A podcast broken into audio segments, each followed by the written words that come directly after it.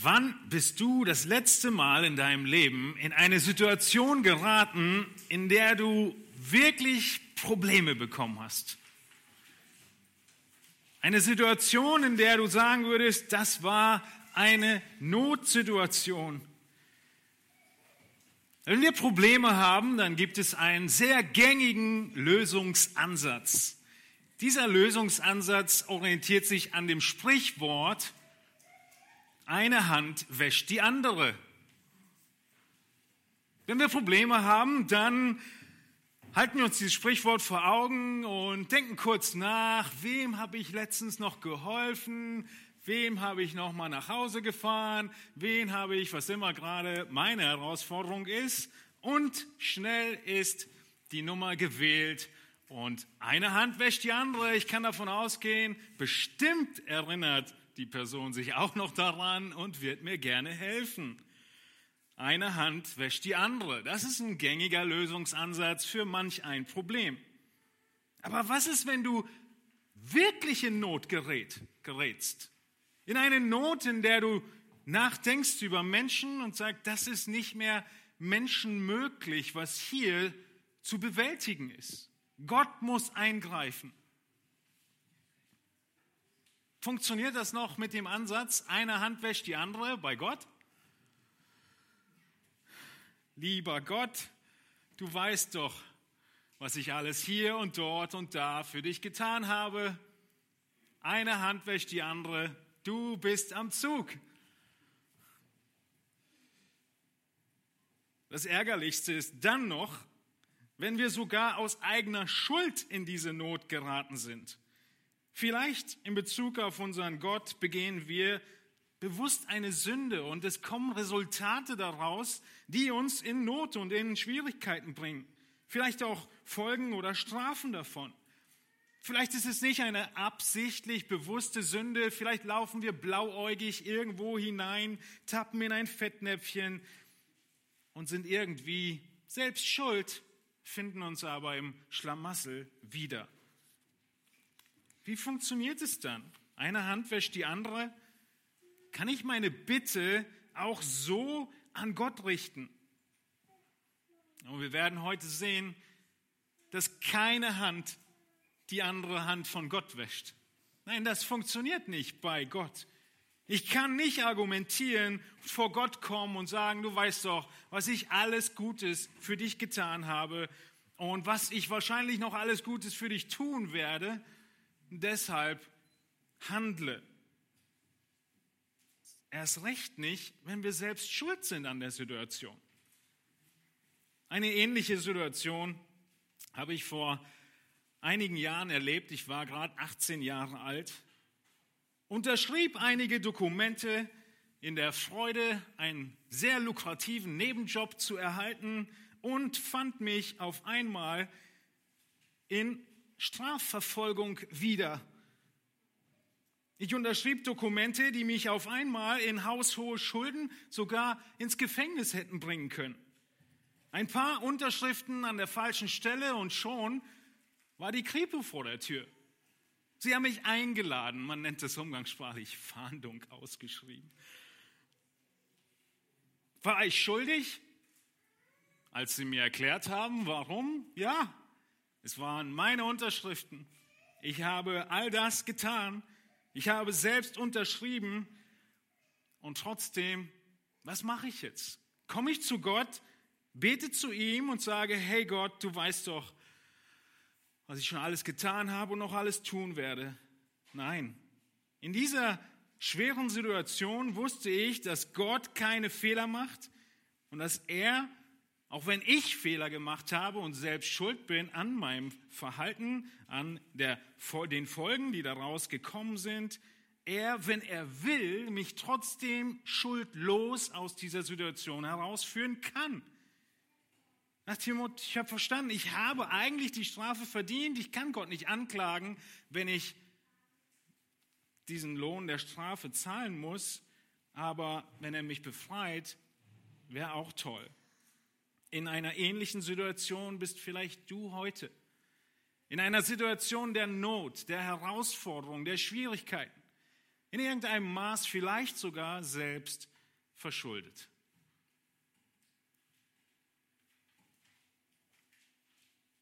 Da fragen wir uns, ja, wir wollen doch Gott vertrauen in der Not. Aber wie machen wir das? Darum soll es heute gehen, wenn wir uns gemeinsam Psalm 143 anschauen. Vertrauen in der Not, aber wie? In Psalm 143 sehen wir König David, wie er in einer schwierigen, herausfordernden Situation ist, sich darin befindet und wie er damit umgeht. Eine große Not und auch in seinem Fall aus Selbstverschulden, aus Entfernung vor Gott, aus Sünde gegen Gott. Vielleicht erinnert ihr euch, dass David Ehebruch begeht, als Folge davon Mord und all das führten zu sehr schweren Jahren im Leben des Königs David. Seine eigene Familie verfolgte ihn und es waren alles Folgen, Konsequenzen aus seiner Not. Vertrauen in der Not musste auch er häufig lernen. Vielleicht auch nicht in der Situation, vielleicht auch als König in Situationen des Kriegs, der Verfolgung, des Kampfes. David, er gibt uns hier im Psalm 143 eine unglaublich vorbildliche Antwort, ein Beispiel davon, wie er Gott vertraut. Vielleicht hat er diesen Psalm geschrieben, als er vor seinem Sohn Absalom floh, der seinen Thron haben wollte. Absalom hat einen Aufstand angezettelt gegen seinen Vater, um selbst den Königsthron zu besteigen. Er war sogar bereit, seinen Vater zu töten, nur um König zu werden. Und deshalb floh David aus Jerusalem der Königsstadt, der Hauptstadt, nach Osten, nach Nordosten in die Wüste. Es kann sein, dass er vor diesem Hintergrund diesen Psalm schreibt oder eine andere Situation, in der er in großer Not ist. Lasst uns den Psalm gemeinsam lesen. Psalm 143, er hat zwölf Verse. Wir lesen ihn zusammen durch. Ein Psalm Davids. Herr, höre mein Gebet, achte auf mein Flehen, antworte mir in deiner Treue, in deiner Gerechtigkeit. Und geh nicht ins Gericht mit deinem Knecht, denn vor dir ist kein lebendiger gerecht. Denn der Feind verfolgt meine Seele. Er hat mein Leben zu Boden getreten und zwingt mich im Dunkeln zu sitzen, wie die längst Verstorbenen. Und mein Geist ist verzagt in mir, mein Herz ist erstarrt in meinem Innern. Ich gedenke an die längst vergangenen Tage, rufe mir all deine Taten in Erinnerung und sinne nach über die Werke deiner Hände. Ich strecke meine Hände aus nach dir, meine Seele verlangt nach dir wie lechzendes Erdreich. Erhöre mich eilends, o Herr, mein Geist vergeht, verbirg dein Angesicht nicht vor mir, dass ich nicht denen gleich werde, die in die Grube hinabfahren. Lass mich früh deine Gnade hören, denn auf dich vertraue ich. Lass mich den Weg erkennen, auf dem ich gehen soll, denn zu dir erhebe ich meine Seele. Errette mich, Herr, von meinen Feinden, denn bei dir suche ich Schutz. Lehre mich tun nach deinem Wohlgefallen, denn du bist mein Gott. Dein guter Geist führe mich in ebenem Land, um deines Namens willen, Herr, erhalte mich am Leben. Durch deine Gerechtigkeit führe meine Seele aus der Not. Und in deiner Gnade vertilge meine Feinde und lass zugrunde gehen alle Widersacher meiner Seele. Denn ich bin dein Knecht. Vertrauen auf Gott, aber wie? In diesem Gebet von David finden wir viele ermutigende und erbauende Hinweise, was wir tun können, wenn wir in Not sind, ob selbst verschuldet oder nicht. Wir sehen drei Aspekte. Zuerst, dass wir mit zerbrochenem Geist vor Gott kommen. Als zweites, dass wir uns an seine großen Wundertaten erinnern. Und als drittes, dass wir nach Heiligkeit streben und im Vertrauen beten. Diese Aspekte sehen wir hier im Leben Davids und so führt er seine Seele zum, zur Ruhe und so betet er, dass Gott antworten möge. Ein Gebet um Erhörung ist, was wir als allererstes sehen. Schaut in eure Bibeln hinein in den ersten Vers. Dort wird deutlich, dass David von Feinden umringt ist in Vers 3, am Boden zerschlagen ist, ja sogar schon in einem Grab lebt. Er ist völlig überwältigt, am Boden zerstört, müde, kann nicht mehr. Der Anfang dieses Psalms, er ist nicht von Selbstsicherheit geprägt. Er ist nicht davon geprägt, dass er stolz ist und Freude am Leben hat, sondern von Not und Trauer. Es ist ein Psalm Davids, wie Vers 1 sagt. Vielleicht hat er ihn auf der Flucht vor Absalom geschrieben, weil immer wieder durchschimmert, dass er sich Sünde bewusst ist.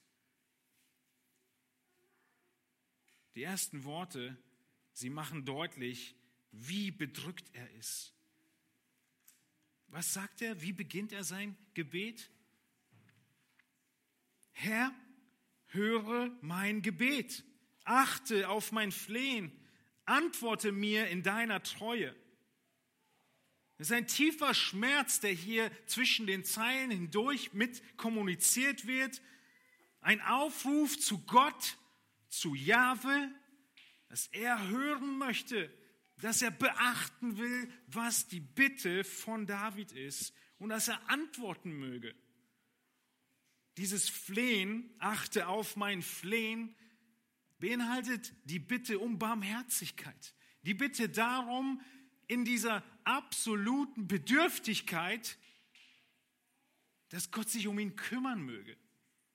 Ihr erinnert euch an den im Straßenrand liegenden, verletzten, ausgeraubten Samariter, äh, Entschuldigung, Juden, und dann den barmherzigen Samariter, der Barmherzigkeit gezeigt hat, die Not gesehen hat, die Unfähigkeit gesehen hat und ihn versorgt hat. Dieses Flehen beinhaltet den Ruf nach und die Bitte nach Barmherzigkeit Gottes. Sie beinhaltet die Unfähigkeit von, Paul, von, von David. Herr, ich bin unfähig, hilf mir. Geh nicht an der anderen Straßenseite vorüber, verschließ deine Augen nicht vor mir in meiner Not. Wir merken hier in den Vers 1, dass David zweimal aufruft, er fleht und er betet. Es beinhaltet ein Klammern an Gott. Es beinhaltet, dass wie damals Jakob mit Gott gerungen hat, er sich an ihn geklammert hat und gesagt hat, ich lass dich nicht gehen, bis du meine Bitte erhörst. Wenn du wirklich in Herausforderungen stehst, wenn das, was in dieser Welt gerade passiert, wirklich auf deiner Seele liegt und drückt und du dich fragst, wo das hingeht, dann musst du dich an Gott klammern und wirklich innig bitten. Es funktioniert nicht lange, es geht nicht lange gut, dass wir einfach nur auf den Bauchnabel achten und uns um uns selbst drehen. Wir werden nur da landen, wo David zu Anfang dieses Psalms ist. Am Boden zerstört, völlig matt und kraftlos.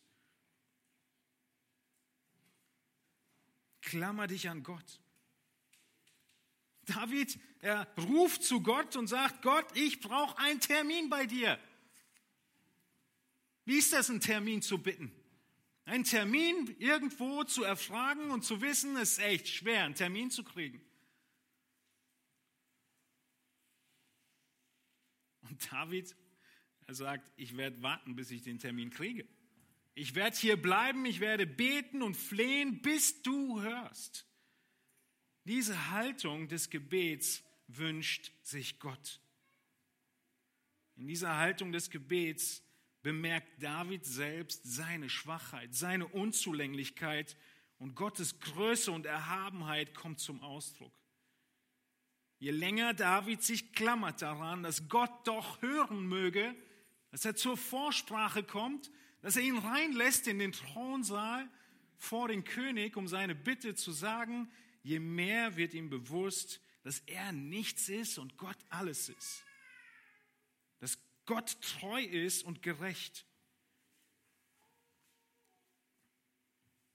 Wieso nennt David und appelliert David hier in Vers 1 an die Treue Gottes und an die Gerechtigkeit Gottes?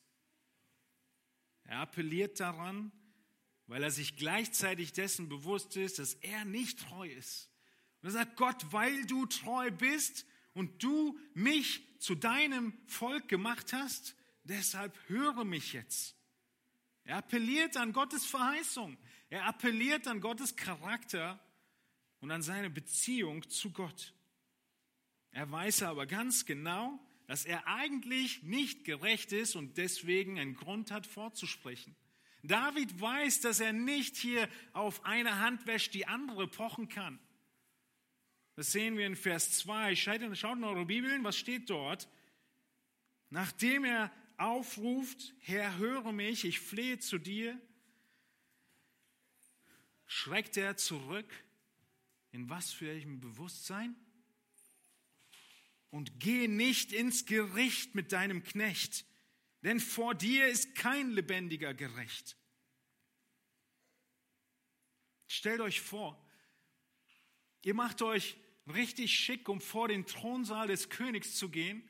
Aber in diesem Thronsaal ist so viel mehr Licht, dass je näher du kommst, die Türen sind noch zu, du schon merkst, ich kann überhaupt nicht reingehen. Genau so fühlt sich David. Je näher er kommt, je fester er sich an Gott klammert, merkt er eigentlich, wenn ich jetzt, wenn jetzt die Türen aufgehen, dann ist Gericht, was ich erfahren würde. Die Antwort wäre Gericht, weil ich eben nichts zu bringen habe. Und so bekennt David Schuld.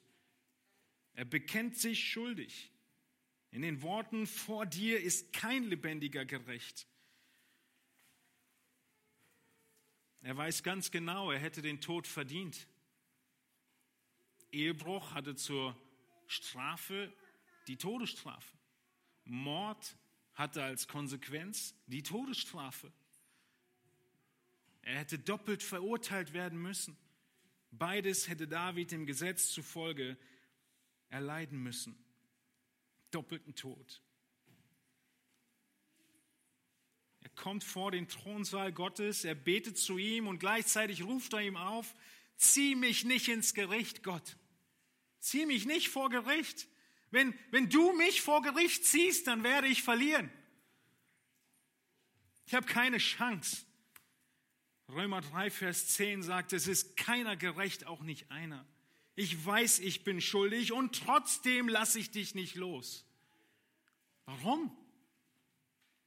Weil Gott gerecht ist, weil er treu ist.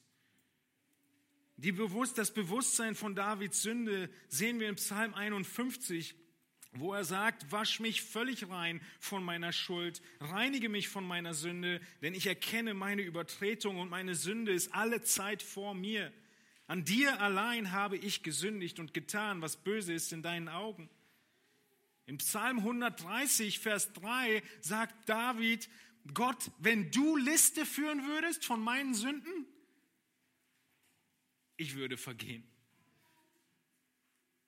Wenn du mich nur beurteilst von dem Überrotlaufen, von der Halbwahrheit letzte Woche, von diesem oder jenem, wenn Gott jede Kleinigkeit von deinem Leben Liste führen würde, wäre es keine Chance. David weiß das. Ein anderer Text, den wir lesen, ist in Klageliedern 3, 39 und 40, wo das ganze Volk mit dem Propheten sich schuldig bekennt und in Vers 39 sagt, was, klagt, was beklagt sich der Mensch, der noch am Leben ist? Er hätte sich wahrlich jeder über seine Sünde zu beklagen. Lass uns unsere Wege prüfen und erforschen und umkehren zum Herrn. Nicht klagen darüber, was alles in den Umständen los ist, sondern klage über deine Sünde. Klage darüber, was zwischen dir und Gott steht. Klagelieder 339. David erweist all das und trotzdem klammert er sich an Gott und lässt nicht los. Er weiß, dass niemand den Maßstab der Gerechtigkeit Gottes entsprechen kann.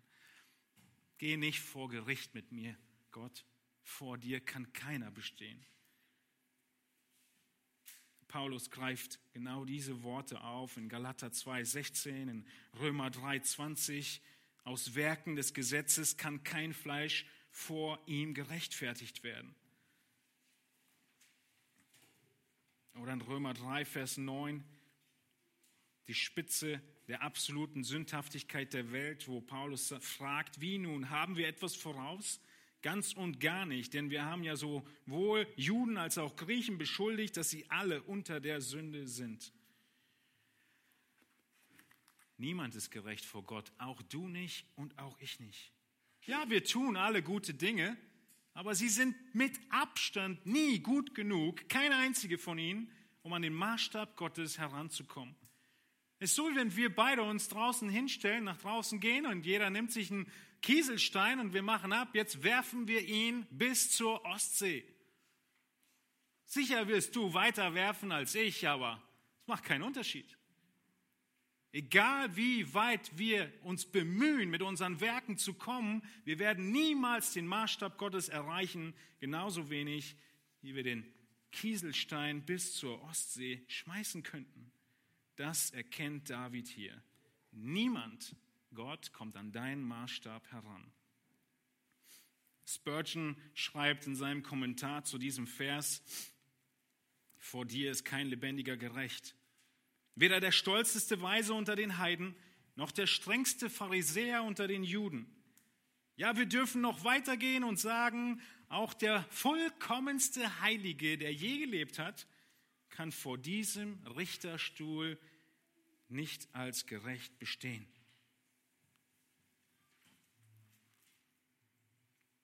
Wie kommen wir vor Gott?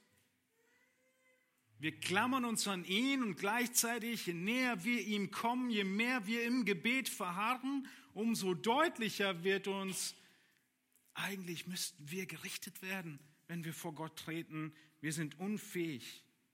Und so beinhaltet das Gebet in Notsituationen unsere Unzulänglichkeit, unsere Sünde. Wir bekennen, was immer Konkretes da ist. Ja, vielleicht gab es eine ganz konkrete Sünde, die in das Schlamassel geführt hast, in dem du dich jetzt wiederfindest.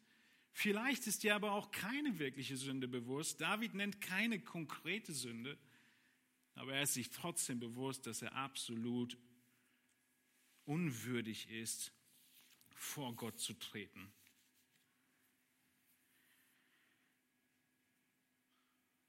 In Versen 3 und 4 sehen wir, wie David diese Situation weiter ausmalt. Was genau bedrückt ihn? Schaut in Vers 3 hinein, Psalm 143, Vers 3. Denn der Feind verfolgt meine Seele. Er hat mein Leben zu Boden getreten und zwingt mich im Dunkeln zu sitzen, wie die längst Verstorbenen und mein Geist ist verzagt in meinem Innern, verzagt in mir, mein Herz ist erstarrt in meinem Innern. David hat wirklich Todesangst. Es geht ihm wirklich dreckig. Die Seele, die er hier nennt, ist ein Synonym für das ganze Leben. Der Feind verfolgt meine Seele. Er bedroht mein Leben. Er will mich tot sehen. Er ist am Boden zerstört, Vers 3. Wegen seinen Feinden, Ende von Vers 3, fühlt er sich wie lebendig begraben. Sie zwingen mich im Dunkeln zu sitzen wie die längst Verstorbenen. Im Dunkeln zu sitzen wie die längst Verstorbenen. Er beschreibt hier die Gräber der damaligen Zeit. In der damaligen Zeit wurden gerade für die bisschen wohlhabenderen Höhlen zu Gräbern gemacht. Ihr erinnert euch an Jesu Beerdigung? Und David sagt, ich sitze hier in der Höhle, was eigentlich ein Grab ist. Ich bin eigentlich lebendig tot. So dreckig geht's ihm. David floh aus Jerusalem in eine sehr trockene und hügelige Landschaft. Viele Höhlen waren da. Vielleicht kennt ihr die typischen bekannten Fotos von den äh, Fundort in Qumran. Schon mal gesehen? Die Höhlen von Qumran, wo die Rollen von Qumran jahrhundertelang nicht gefunden wurden. Ratet mal, warum sie nicht gefunden wurden. Weil es unglaublich gute Verstecke sind. Diese riesigen Klippen und Felsen, wo nur irgendwelche Steinböcke hochkommen. Und da, in einer dieser Höhlen, sitzt David. Schreibt diesen Psalm. Könnt ihr euch vorstellen, Wasser geht aus, Essen geht aus. Er kann nicht viel Besuch kriegen, da fällt ja das Versteck gleich auf. Er sitzt da und er wartet und wartet und alles trocknet in ihm aus. Er schaut aus dem Fenster, das Höhlenloch. Was sieht er? Steinwüste. Und genau so beschreibt er es hier. Mein Geist ist verzagt in mir, mein Herz ist erstarrt in meinem Innern. Er ist absolut am Boden zerstört. Sein Lebensmut ist geschwunden, sein Herzschlag ist nicht mehr zu spüren. So schwach ist er. Was tut er? Er lässt Gott nicht los. Er klammert sich weiter an ihn und er fleht ihn an, ihm barmherzig zu sein. Wie schätzt du deine Lage ein? Wie schätzt du deine Lage ein, wenn du betest? In was für einer Notlage befindest du dich? Hältst du noch viel von deinen kreativen Möglichkeiten? Von deinen intellektuellen, von deinen finanziellen Polstern? Gott, vielleicht betest du, hey Gott, ich habe hier ein Problem. Denk dran, was ich alles für dich getan habe du weißt ja, eine Hand wäscht die andere, hilf mir bitte. Merkt ihr, wie gegensätzlich das ist zu dem, was wir hier vorbildhaft von David lernen? Die Situation, die ich anfangs beschrieben habe, wo ich im Alter von 18 falsche Dinge unterschrieben habe und Probleme bekommen habe, da habe ich mich genau so gefühlt, absolut hilflos absolut unmöglich, irgendetwas tun zu können. Nicht schuldlos, sondern schuldig und hilflos. Und das bringt dich unmittelbar und eigentlich kannst du nicht anders, als auf die Knie zu gehen. Und an diesem Punkt musst du kommen. An diesem Punkt musst du kommen, um zu beten, um auszuharren dass du nicht mehr auf deine Kreativität, deine Möglichkeiten, deine tollen Ideen, deine finanziellen Möglichkeiten, deine vielen Freunde, Bekannten und Vitamin B vertraust, sondern auf Gott. Und dann erinnern wir uns an Gottes Treue, an seine Gerechtigkeit und beten weiter. Wahrscheinlich bist du, der du gerade zuhörst, nicht in Lebensgefahr wie David damals. Wahrscheinlich ist es nicht so, dass du dir jetzt gerade überlegst, vielleicht kommt jeden Moment jemand durch die Tür und nimmt mir das Leben.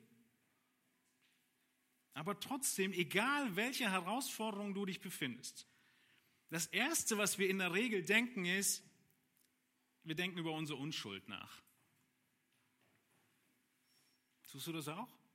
bin ich der Einzige. Es kommen Probleme, es kommen Schwierigkeiten, es kommen Konflikte, egal was es ist. Lassen wir den, die Lebensgefahr außen vor und gehen in die Kleinigkeiten des Alltags. Das Erste, worüber ich nachdenke und ich mich drin festfahre, im schlimmsten Fall, ist meine Unschuld. Genau das tut David nicht, sondern Er macht sich bewusst, dass Gott unschuldig ist, dass Gott ihn berufen hat zum König, dass Gott ihn gesalbt hat. In unserem Bezug, dass Gott uns gerettet hat, zu seinen Kindern gemacht hat. Wir schuldig sind, aber er gerecht ist. Wir denken über unsere Rechte nach, nachdem wir über unsere Unschuld nachdenken, denken wir über unsere Rechte nach, dass uns doch gar nicht zustehen würde, in einer Höhle zu sitzen, ohne viel Essen und ausreichend Trinken. Wir sind so gut trainiert, unsere Rechte zu kennen. Aber egal wie schuldlos du auch in der Situation sein magst, in der du bist, du musst trotzdem deine Bedürftigkeit vor Gott erkennen. Jeden Moment in unserem Leben. Und dann betest du, wie hier die ersten zwei Verse, höre mein Gebet, Herr, achte auf mein Flehen, antworte mir in deiner Treue, du klammerst dich an Gott in deiner Gerechtigkeit. Geh nicht ins Gericht mit mir, deinem Knecht, denn vor dir ist kein lebendiger gerecht. Mein Geist ist verzagt in mir, mein Herz ist erstarrt in meinem Innern. Luther sagte zu diesem Psalm, die da Gott alle Zeit suchen, denen wird kein Gutes mangeln. Wer Gott sucht, wird mit Gutem beantwortet werden. Er sagt weiter, es ist niemand, der da Gott sucht, denn sie haben es gar gefunden. Bisschen altdeutsch, es gibt keinen, der Gott nicht suchen, der, der Gott suchen würde und ihn nicht schon gefunden hätte. So schnell ist Gott zu finden. So kurz ist die Leitung zu Gott. Erwartet. Du brauchst keinen Termin in dem Sinne, wenn du in der richtigen Haltung kommst. Im Neuen Testament lesen wir dann, wer sucht, der findet. Wer bittet, dem wird gegeben. Und so flehen wir in Barmherzigkeit und bitten, dass Gott hört. Also zuallererst sehen wir hier in den ersten vier Versen, dass wir mit zerbrochenem Geist zu Gott kommen, dass wir unsere Schwachheit erkennen, dass wir uns an ihn klammern und dass wir in keinster Weise einen Deal mit Gott machen können, von einer Hand wäscht die andere, sondern wir sind uns bewusst, dass wir schuldig sind, dass Gott unser Schöpfer ist, dass er es ist, der fähig ist zu antworten. In Vers 5, wir sind immer noch im ersten Teil des Psalms, ruft sich der Psalmist nun die Wundertaten Gottes in Erinnerung. Als zweites sehen wir, erinnere dich an Gottes Wundertaten. Das heißt in Vers 5,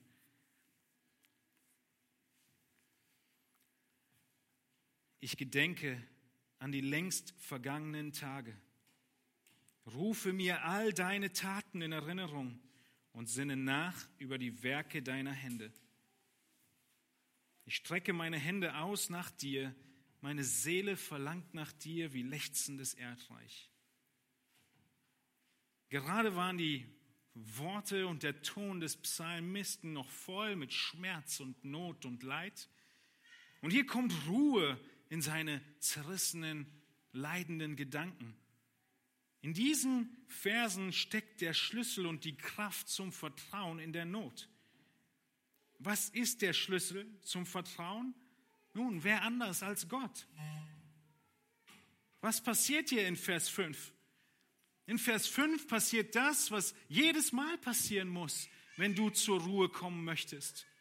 Deine Blicke, sie müssen sich wegwenden von dir und hinwenden zu Gott.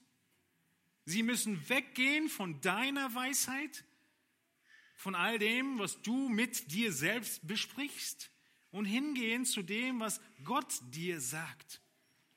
Was tut David? Er holt seine Bibel raus. David holt seine Bibel raus. Nun, er hat keine mitgehabt. Sonst hätte er gesagt, ich lese. Was sagt er? Ich gedenke an die längst vergangenen Tage, rufe mir all deine Taten in Erinnerung und singe nach über die Werke deiner Hände.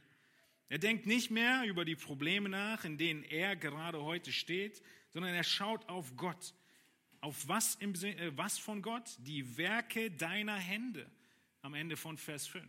Was sind die Werke deiner Hände? Woher weiß David von den Werken der Hände Gottes? Nun, als allererstes erinnern wir uns an die Schöpfung.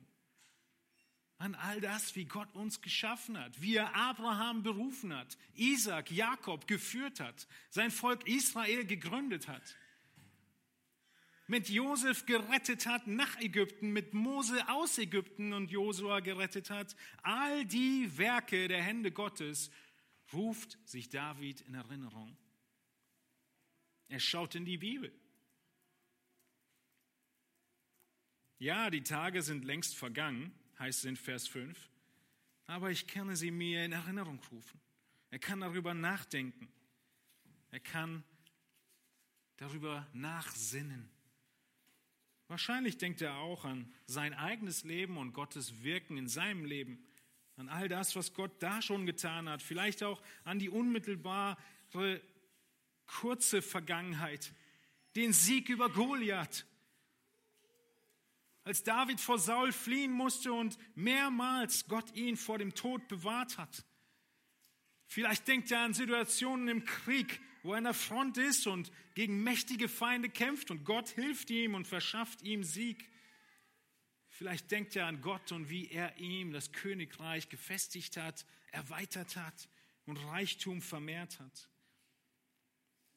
Er denkt an die vergangenen Tage, die längst vergangenen Tage, und zwar über die Taten nicht seiner selbst. Nicht eine Hand wäscht die andere, hey Gott, guck mal, was ich alles schon gemacht habe, jetzt bist du dran, sondern er denkt darüber nach, was Gott schon alles gemacht hat. Darüber nachzusinnen bringt Hoffnung. Es sind nicht meine Werke gewesen, es sind auch damals schon Gottes Werke gewesen. Es sind die Werke seiner Hände.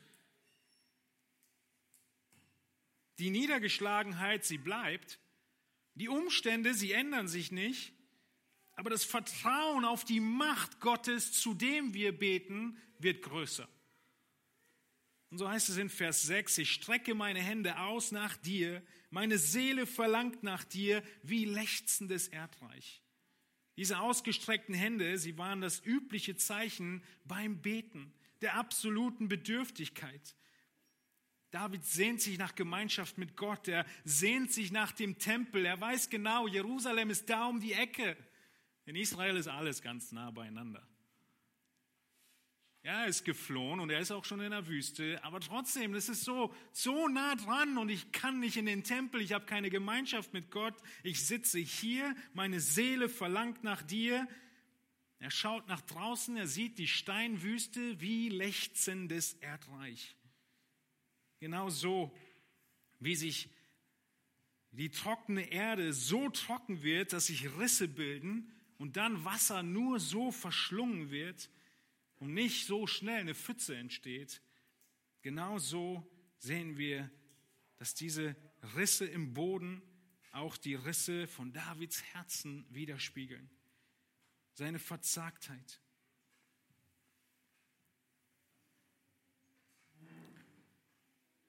In deinen Herausforderungen, was beschreibt deine Seele?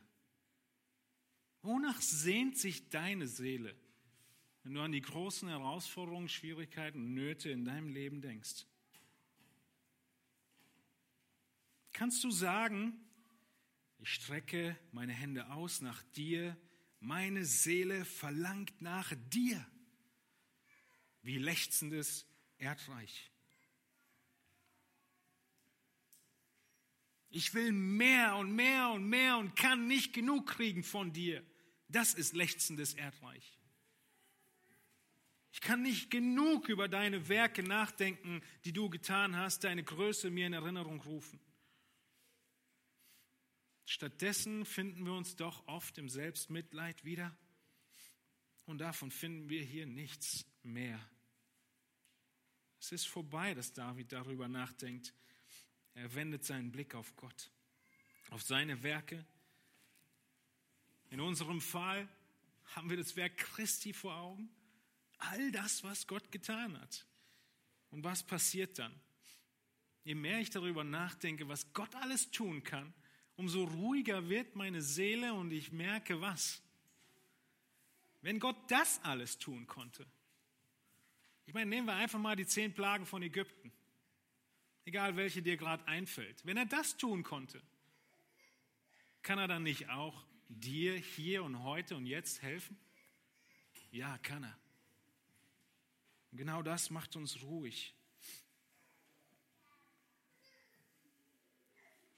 Es war einer dieser Momente, als die Fahndung kam, mein Name da drauf stand, wo ich nichts anderes gemacht habe, als darüber nachzudenken, was Gott früher alles gemacht hat und tun konnte.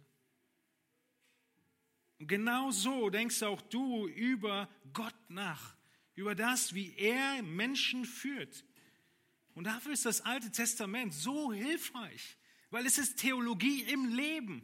Das sind tatsächlich Menschen gewesen, die genau diese Dinge erlebt haben und du liest es und merkst, Gott ist größer. An diesen Gott glaube ich auch. Und so wie er damals geholfen hat, kann er auch heute helfen.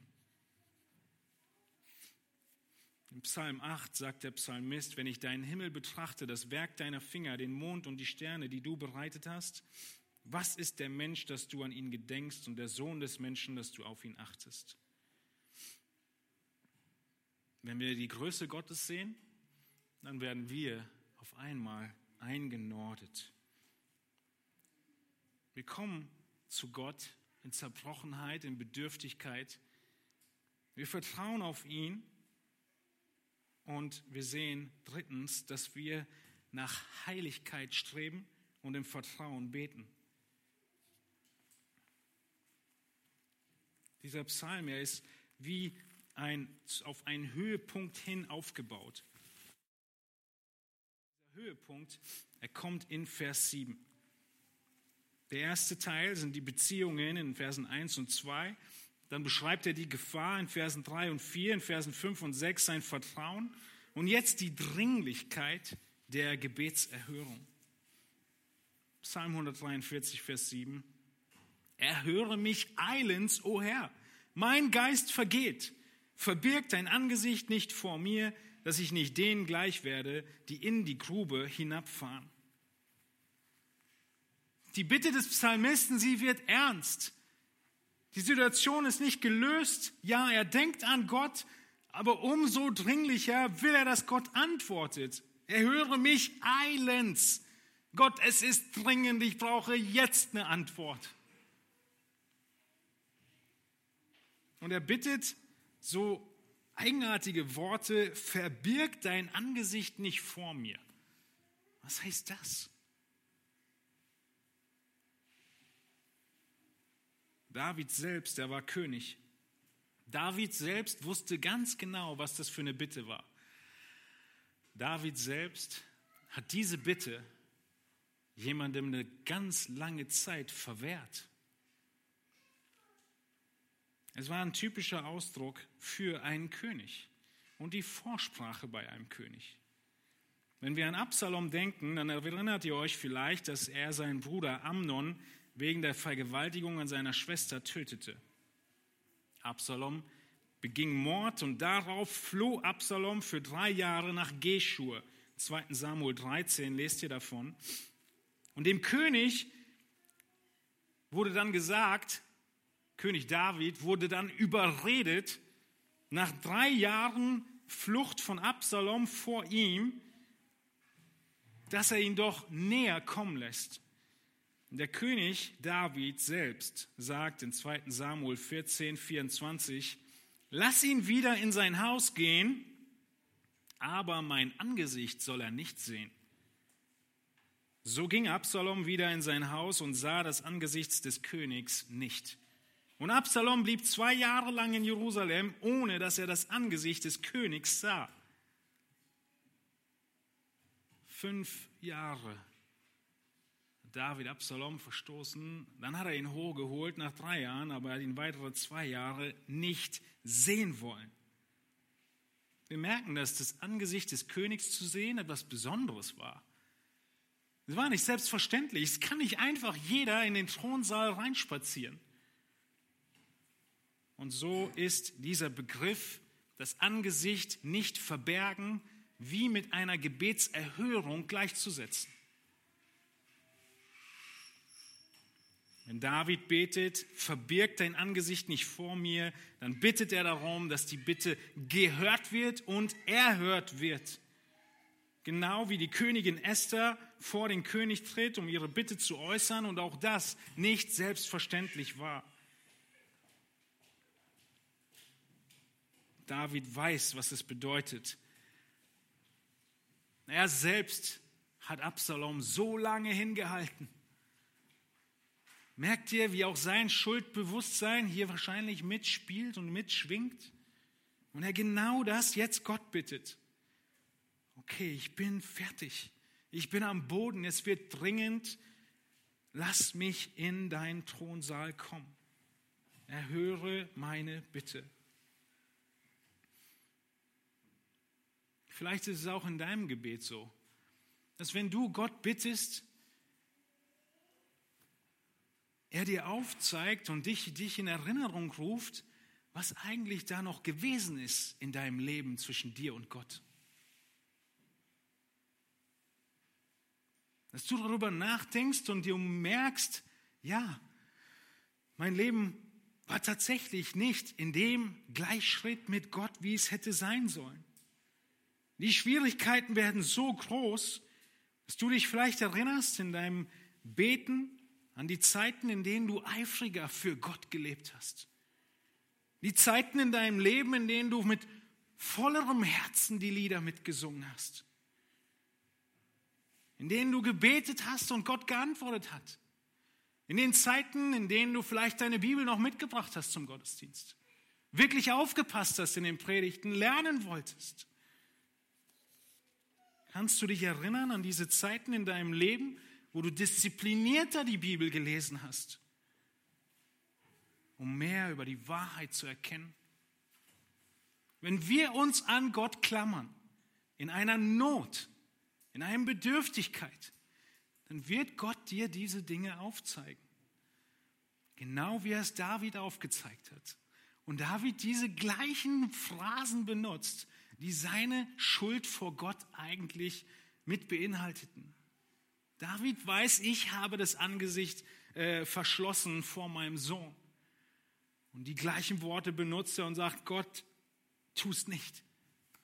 Erhöre mich. Gott ist da. Und egal wie schwer die Winde werden, die Schwierigkeiten werden, durch die er dich führt, er hat eine Absicht, nämlich diese deine Heiligung. Wir kommen mit zerbrochenem Geist, wir rufen uns Gottes frühere Taten in Erinnerung und wir merken, Gott zieht uns näher zu sich. Die Schwierigkeiten sind nicht einfach so da.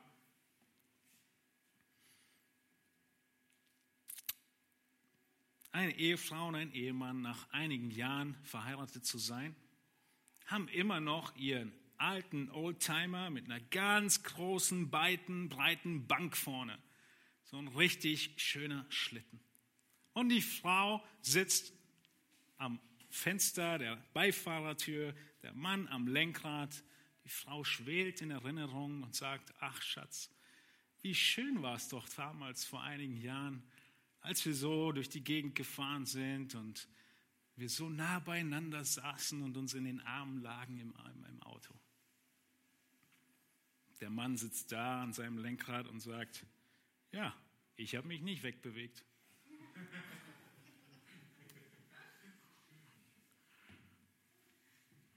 Vielleicht ist es genau so mit dir. Vielleicht redest du über Gott und sagst, ach Gott, du warst mir so nah damals. Es war so schön, so nah bei dir zu sein. Wenn das deine Gedanken sind, sag Gott, ich bin immer noch da, wo ich die ganze Zeit war. Du kannst näher rücken. In Offenbarung 2 sagt Johannes, das ist das Verlassen der ersten Liebe. Was ist die Folge in Offenbarung 2? Erinnere dich an die ersten Werke, tue Buße und tue die ersten Werke.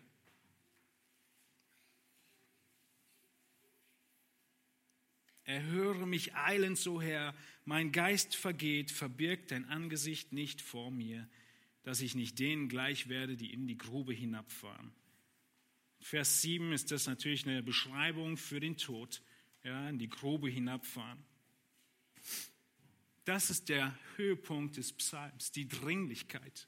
Und jetzt kommen wir zum, zur Parallele, und deshalb wird ja auch wesentlich schneller gehen, zu dem, was der Psalmist nun in den Versen 8 bis 12 beschreibt. Da geht die Leiter eigentlich zurück. Vers 8 heißt es, lass mich früh deine Gnade hören, denn auf dich vertraue ich. Diese Bitte um schnelle Hilfe, sie kriegt jetzt noch ein Zeitfenster. Gott, das soll früh passieren. Ich vertraue auf dich.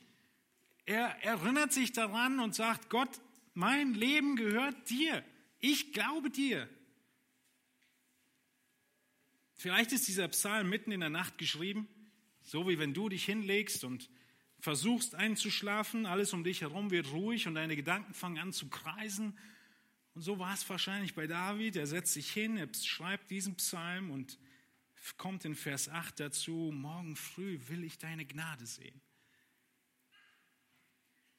denn auf dich vertraue ich. All mein Schutz, all meine Sicherheit setze ich auf dich. Absolutes Vertrauen, so wie ein Kind in die Arme seines Vaters springt und nicht zweifelt daran. Er geht weiter und bittet, lass mich den Weg erkennen, auf dem ich gehen soll, denn zu dir erhebe ich meine Seele. Merkt ihr, wie das Thema der Heiligung sich durchdrückt? Da, wo er Schwierigkeiten hatte, zerbrochen zu Gott kam, sich die Werke Gottes in Erinnerung gerufen hat, merkt er nun, ja, ich will tun, was du sagst. Lass mich den Weg erkennen, auf dem ich gehen soll. Und vielleicht ist er sich bewusst geworden, es war nicht immer der Weg, den er gerade gegangen ist. Warum? Was ist jetzt die Begründung? Denn zu dir erhebe ich meine Seele. Es wurden damals Opfer gebracht. Und diese Opfer wurden in die Hand genommen und dann wurden sie abgegeben. David beschreibt genau das. Was für ein Opfer bringt er? Das Opfer wurde gehoben. Ich erhebe was zu dir? Was ist in seinen Händen, was er Gott gibt? Seine Seele zu dir erhebe ich meine Seele. David kommt an den Punkt, an dem er sagt, Gott, du bist der Chef. Mein Leben gebe ich dir. Zeig mir den Weg, den ich gehen soll, weil ich dein Sklave bin und du mein Herr bist. Wir müssen wissen, welchen Weg wir gehen sollen. Wir müssen es lernen, denn ohne das zu wissen, wo wir hingehen sollen, können wir ihn auch nicht gehen. Und es ist ziemlich unwahrscheinlich, dass wir den richtigen Weg gehen, wenn Gott ihn uns nicht lehrt. Nun, wenn wir über das Gebet nachdenken, darüber nachdenken, dass wir diese Gebetserhörung uns so sehr wünschen, dann gibt es einen Schlüssel für Gebetserhörung, der sich durch die ganze Schrift zieht. Und der auch hier der Punkt ist, an dem wir gerade stehen, nämlich ein heiliges Leben. Das Gebet des Heiligen wird erhört. Im Psalm 66, 18 heißt es, hätte ich Unrecht vorgehabt in meinem Herzen, so hätte der Herr nicht erhört. Gott hört nicht auf die Bitten mit Unrecht. Sprüche 15, 8, das Opfer der Gottlosen ist dem Herrn ein Gräuel, das Gebet der Aufrichtigen aber ist ihm wohlgefällig. Oder in Johannes 15. Wer in mir bleibt und ich in ihm, der bringt viel Frucht. Wir bringen geistliche Frucht, wenn wir in ihm bleiben. Und dann in Vers 7, wenn ihr in mir bleibt und meine Worte in euch bleiben, das heißt, wir leben, wie er es will, so werdet ihr bitten, was ihr wollt, und es wird euch zuteil werden. Letzteres zitieren wir gerne. Den ersten Teil vergessen wir leicht. Wenn ihr in mir bleibt und meine Worte in euch bleiben, An den Punkt kommt der Psalmist auch. Durch Schwierigkeiten, aber Gott zeigt ihm, du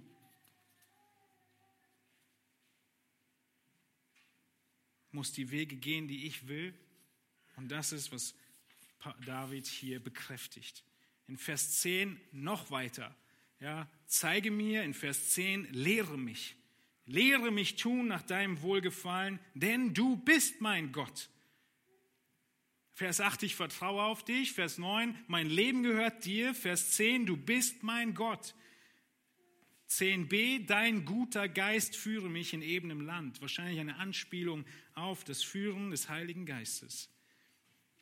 Mein Leben gehört dir und ich will dir wohlgefallen. Stell dir vor, deine Freundin schreibt dir einen Liebesbrief. Einige Zeit später seht ihr euch wieder und sie fragt, und du hast mir gar nichts mehr gesagt von dem Liebesbrief. Wie war er denn? Und du antwortest, ach Schatzi, danke, ich habe mich so über deinen Brief gefreut.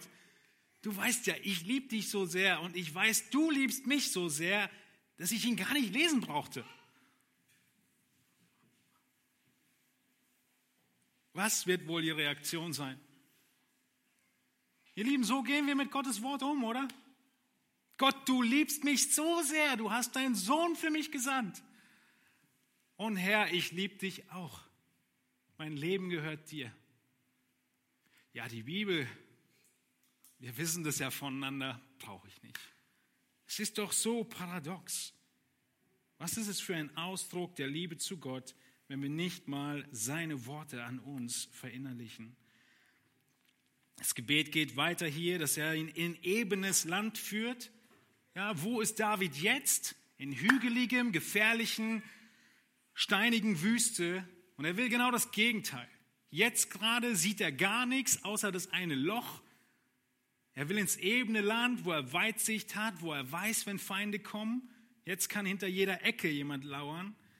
Er will Frieden haben. Ein wunderbares Bild für eine ruhige Situation, das ebene Land. Und Israel hat ebenes Land und das hat er wahrscheinlich vor Augen, die Ebenen Moabs vielleicht. Ihr Lieben, viele der Schwierigkeiten in unserem Leben kommen aus unbußfertiger Sünde. Kommen davon, dass unsere Herzen sich entfernt haben von Gott. Kommen davon, dass wir unweise Entscheidungen getroffen haben. Kommen davon, dass wir uns von dem Weg Gottes entfernt haben. Wenn dem so ist, komm mit zerbrochenem Geist. Ruf dir die Taten Gottes in Erinnerung. Richte dich wieder aus auf ihn, auf sein Wort, auf das, was er möchte Gib dein Leben ihm als Opfer.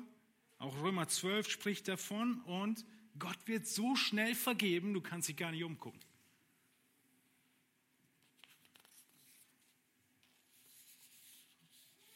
Warum das alles? In Vers 11 kommt der Psalmist zum Ende. Um deines Namens willen, Herr, halte mich am Leben. Um deines Namens willen. Herr, die Leute wissen, dass ich Christ bin. Dieses Christenleben, was ich gerade lebe, es verunehrt dich. Hilf mir, wieder auf den richtigen Weg zu kommen, denn dein Name ist es wert. Herr, beantworte diese oder jene Not, denn die Leute wissen, dass ich dafür bete. Um deines Namens willen antworte. Durch deine Gerechtigkeit führe meine Seele aus der Not. Es ist dann wieder, wie in Vers 1, der Appell an Gottes Charakter. Gott, du hast mich zu deinem Kind gemacht. Jetzt steh zu deinem Wort. Und weil du zu deinem Wort stehst, deshalb bitte ich dich. In Vers 12 kommt er dann zum Schluss und sagt, in deiner Gnade vertilge meine Feinde und lass zugrunde gehen alle Widersacher meiner Seele. Nun, das ist ein bisschen spezifisch für David vertilge meine Feinde. Warum kann David das beten? Weil er Staatsoberhaupt ist. Er spricht von Kriegssituationen und in diesen Situationen ist das, was ihm Befreiung gibt, der Tod von seinen Feinden. Und deshalb bittet er ganz konkret Gott darum. Es gibt andere Situationen, in denen das Gebet anders aussieht. Herr, lass diese oder jene Person doch auch mal krank werden, damit ein anderer Sachbearbeiter meinen Fall annimmt. Kein Problem, so zu beten. Die Gemeinde Wartenberg hat so ihr Gebäude kaufen können. Der Sachbearbeiter musste in Frührente gehen, war es, glaube ich. Und der Nächste hat sich an die Worte gehalten, die auf dem Papier standen. Leute, das ist nicht etwas, was irgendwie ganz weit weg ist und oh, David, ja, der. Äh Natürlich beten wir nicht darum, dass andere Leute um uns herum irgendwie sterben mögen. Es war speziell in Bezug auf David als König. Ja, er war Staatsoberhaupt und er wusste, die ganze Welt weiß, Israel ist das erwählte Volk Gottes. Und das, was jetzt gerade passiert in Israel, ist nicht zur Ehre des Namens Gottes. Und deswegen müssen die Feinde weg und ich muss wieder auf den Thron zur Ehre Gottes. Aber er betet all das hier nicht um seiner selbst willen, sondern um Gottes willen. Und so beten auch wir, Herr, was immer passieren muss, tu's. Tu's, dass deine Ehre groß wird. Denn ich bin dein Knecht.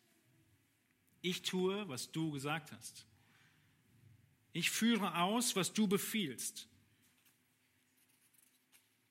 Und so sehen wir ganz genau, wie der Psalmist hier in diesem Psalm 143 uns ein so großartiges Vorbild gibt, wie alle möglichen Situationen, die schwierig sind, egal was für dich das Herausforderndste ist, uns dazu führt, dass wir am Ende näher zu Gott kommen. Und so wollen wir daran denken, was er Großartiges getan hat, wenn wir auch gleich das Abendmahl noch zusammen feiern. Ich möchte dich aufrufen, diesen Psalm gerne nochmal mehrmals zu lesen, einfach mal darauf zu achten, wie gottzentriert diese Verse sind. Ja, es sind Gottes Taten, es sind Gottes Hände. Es ist all das, was von Gott kommt. Es ist alles, was wir auf Gott setzen, unser Vertrauen.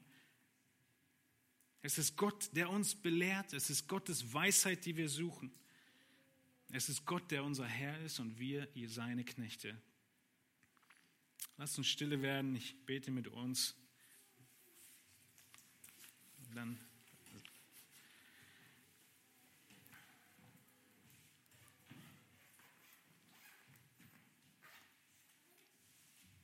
Himmlischer Vater, wir wünschen uns keine Situation der Not. Wir wünschen uns keine Situation der Herausforderung, der Schwierigkeiten, der Probleme, der Konflikte.